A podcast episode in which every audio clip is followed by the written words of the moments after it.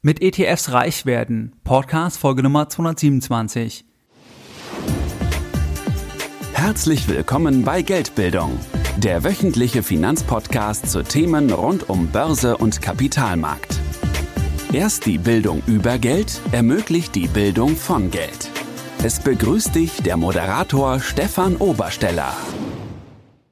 Herzlich willkommen bei Geldbildung. Schön, dass du dabei bist. Jeden Sonntag erhalten mehrere tausend clevere Geldbilder meinen wöchentlichen Geldbildung-Newsletter bereits seit mehreren Jahren, seit 2014 und pünktlich versendet wie ein Schweizer Uhrwerk jeden Sonntag. In diesem Geldbildung-Newsletter, da teile ich mit dir meine besten Anlagetipps, ich gebe dir weitere Impulse, weitere Hinweise, die dich, deine Geldbildung und vor allem dein Depot wirklich weiterbringen. In der Vergangenheit sprachen wir über aktuelle Investments von Warren Buffett, über die neue Investmentsteuerreform, über das Thema Aktiensparpläne versus ETF-Sparpläne, über Direktbanken, was sind die besten Direktbanken und über viele weitere spannende Themen. Wenn du hier noch nicht dabei bist, dann schließe ich uns gerne an und gehe jetzt auf www.geldbildung.de und trage dich direkt auf der Startseite mit deiner E-Mail-Adresse für den kostenfreien Geldbildung-Newsletter ein. Ganz wichtig, nach der Eintragung, da hältst du eine E-Mail, die musst du nochmal bestätigen und dann bist du erst dabei und erhältst jeden Sonntag noch mehr Geldbildung direkt in dein E-Mail-Postfach. In der heutigen Podcast Folge Nummer 227, da möchte ich mit dir über das Thema sprechen, mit ETFs reich werden. ETFs sind nur ein Vehikel, um beispielsweise in deutsche Aktien, amerikanische Aktien oder um in brasilianische Aktien zu investieren.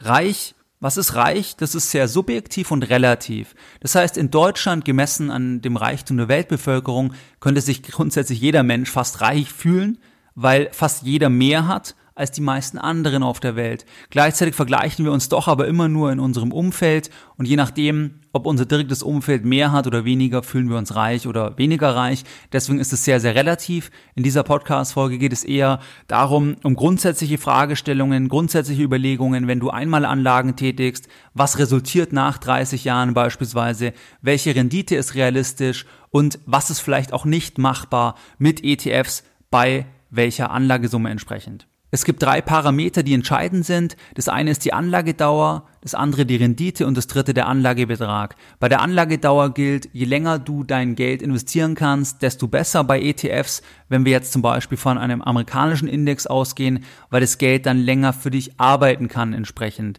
Das heißt, du bist länger am Produktivvermögen beteiligt und dein Geld arbeitet länger für dich. Geld kann natürlich nicht arbeiten, aber wenn du an Produktivvermögen beteiligt bist, dann stehen dahinter ja Firmen, Mitarbeiter, die als Ziel haben, ihre Produkte, Dienstleistungen zu verbessern und mehr Geld zu verdienen, mehr Gewinn zu machen und daran bist du beteiligt und wenn du länger daran beteiligt bist, ist es natürlich entsprechend besser.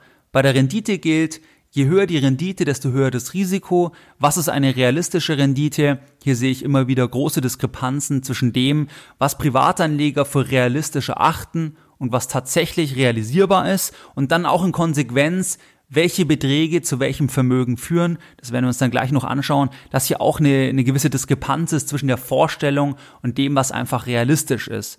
Bei der Rendite war es beispielsweise so bei amerikanischen Aktien, dass zwischen 1900 und 2017 US-Aktien nach Inflation 6,5 Prozent pro Jahr abgeworfen haben. Wenn wir uns die Zeit anschauen, 1900 bis 2017, dann ist es eine sehr, sehr lange Zeitreihe und in dieser Zeitreihe sind sehr, sehr viele schlimme Sachen auch passiert, wenn du an Weltkriege denkst und wirtschaftliche Krisen und Verwerfungen. Das heißt, das ist eine Durchschnittsrendite. Es gab natürlich auch Jahre, wo Aktien, US-Aktien wesentlich schlechter performt haben, und dann wieder Jahre, wo sie wesentlich besser performt haben, über 6,5 Prozent. Das ist der Durchschnittswert. Deswegen ist es übrigens so wichtig, dass du Geld in Aktien nur dann investierst, wenn du langfristig Zeit hast, weil du immer auch in eine Zeitperiode kommen kannst, wo das Ganze halt nicht so gut aussieht und dann fehlen dir die Jahre, dann fehlt dir die Zeit, die du brauchst, damit du in die Jahre kommst, wo dann die Rendite deutlich besser ist, um auf einen attraktiven Durchschnittswert zu kommen.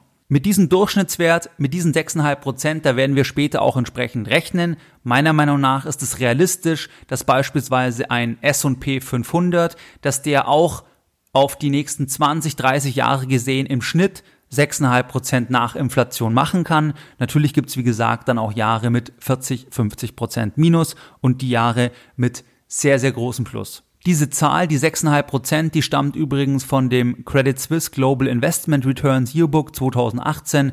Das ist sehr lesenswert. Das verlinke ich dir auch entsprechend in den Show Notes. Was bei den Renditen wichtig ist, wir können nur in die Vergangenheit schauen und sagen, es hat sich nichts Grundsätzliches verändert. Wir glauben weiterhin daran, dass die Menschen nach Fortschritt, nach Innovation drängen oder den Fortschritt suchen und das sich dann auch in Wachstum beziehungsweise in höheren Unternehmenswerten reflektiert. Die Garantie kann dir keiner geben. Keiner weiß, was in zehn Jahren ist, ob in zehn Jahren der S&P 500 sicher höher stehen wird. Das weiß keiner mit Garantie. Das wissen wir erst dann im Jahr 2028. Jetzt haben wir 2018. Dann wissen wir es mit Sicherheit. Wir können uns natürlich diese langen Zeitreihen anschauen und dann sagen, das ist realistisch, dass wenn man Risiken eingehen kann, 10, 15 Jahre Zeit hat, dass man dann auch eine ähnliche Rendite wahrscheinlich erzielen wird, aber es gibt keine Garantie.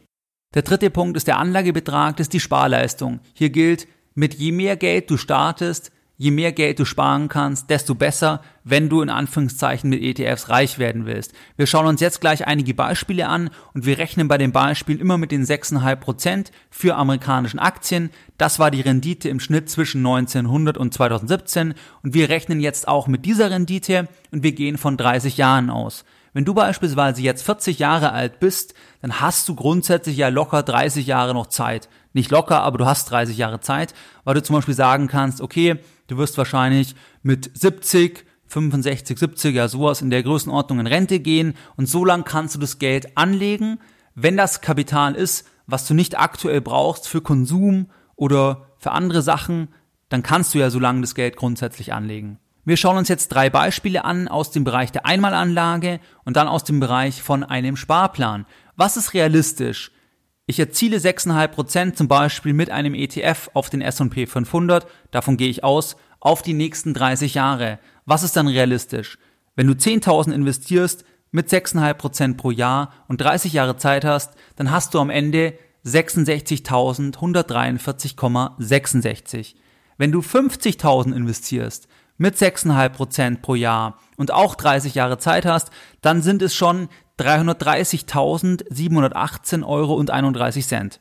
Wenn du das Zehnfache zur Verfügung hast, 500.000 Euro, und das Geld langfristig anlegen kannst, dann hast du nach 30 Jahren bei 6,5 Prozent über 3,3 Millionen Euro. Das heißt, es zeigt ganz klar, dass du natürlich bei 6,5 Prozent pro Jahr, was ja eigentlich eine gute Rendite ist, was in der Vergangenheit die Rendite war bei US-Aktien inflationsbereinigt, dass du einfach mit 10.000 Euro nicht reich werden kannst, auch über 30 Jahre nicht. Das geht einfach rechnerisch nicht auf von den Parametern. Da bräuchtest du eine viel höhere Rendite oder du musst viel mehr Kapital mitbringen, damit du dann zum Beispiel ein Millionenvermögen hast nach 30 Jahren. Wie schaut's bei Sparplänen aus?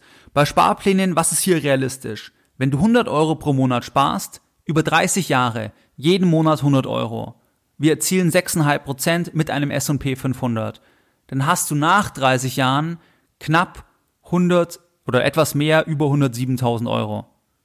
Bei 500 Euro sparen pro Monat, da landest du dann schon bei 536.000 Euro oder fast 537.000 Euro.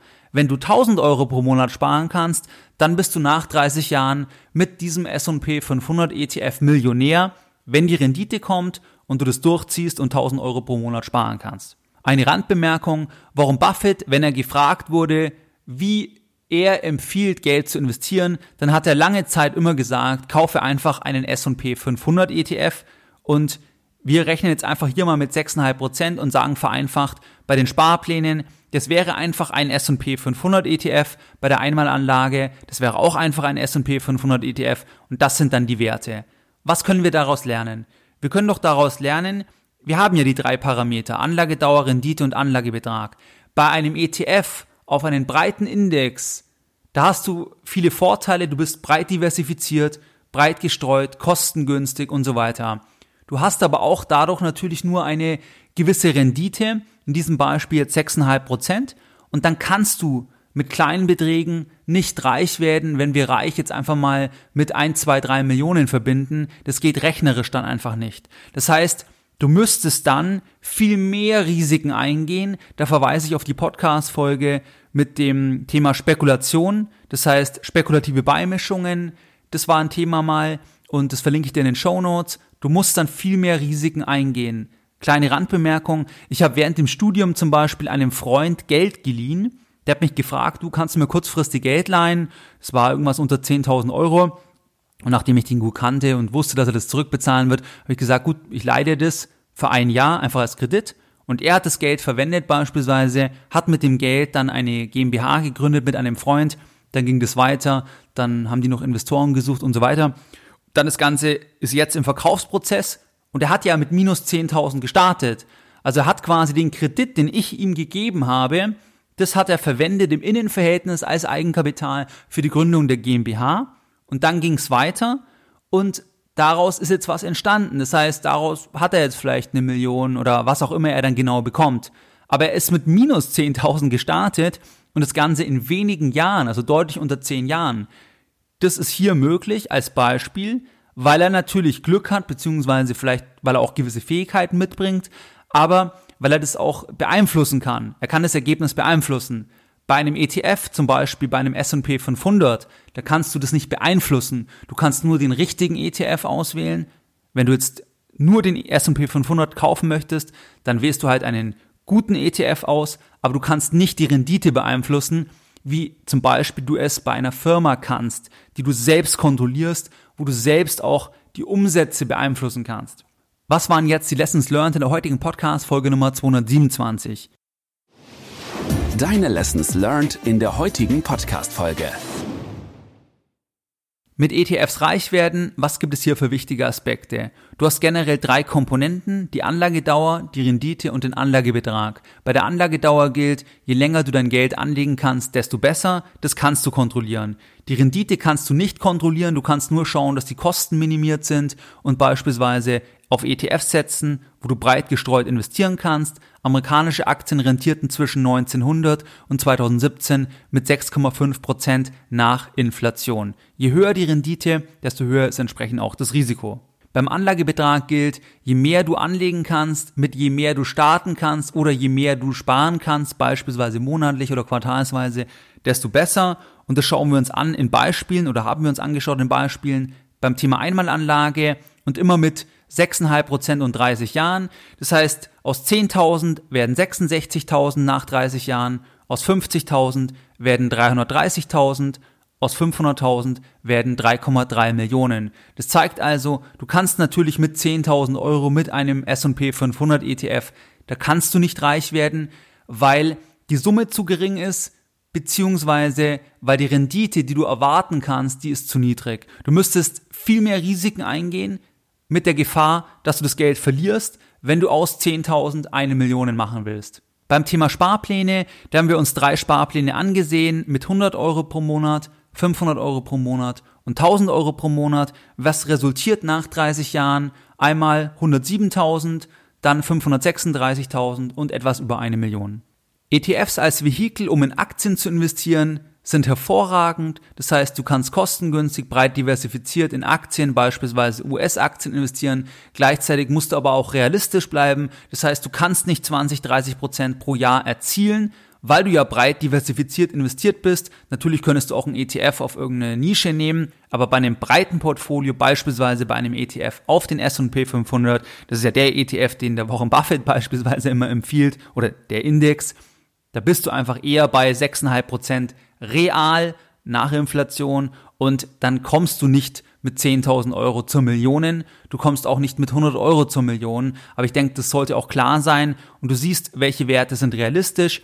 Ich habe dir ein Beispiel genannt, wie gesagt, ich habe mal Geld geliehen und daraus ist dann aus 10.000 Euro Kredit aus Sicht von dem Kumpel von mir sind bei ihm oder ist bei ihm ein größerer Betrag geworden, aber natürlich ist das Risiko halt viel größer. Deswegen darfst du bei ETFs keine unrealistischen Vorstellungen haben und ich hoffe, dazu hat diese Podcast-Folge ein bisschen beigetragen. Und jetzt möchte ich, wie du es gewohnt bist, auch diese Podcast-Folge wieder mit einem Zitat beenden und heute ein Zitat von Geldbildung. Wer mit wenig Geld in kurzer Zeit durch Spekulation viel Geld verdienen möchte, der muss auf Anlagen und Vehikel setzen, die per Definition in vielen Fällen im Totalverlust enden werden. Mehr Informationen zu Themen rund um Börse und Kapitalmarkt findest du unter www.geldbildung.de. Und immer daran denken, Bildung hat die beste Rendite.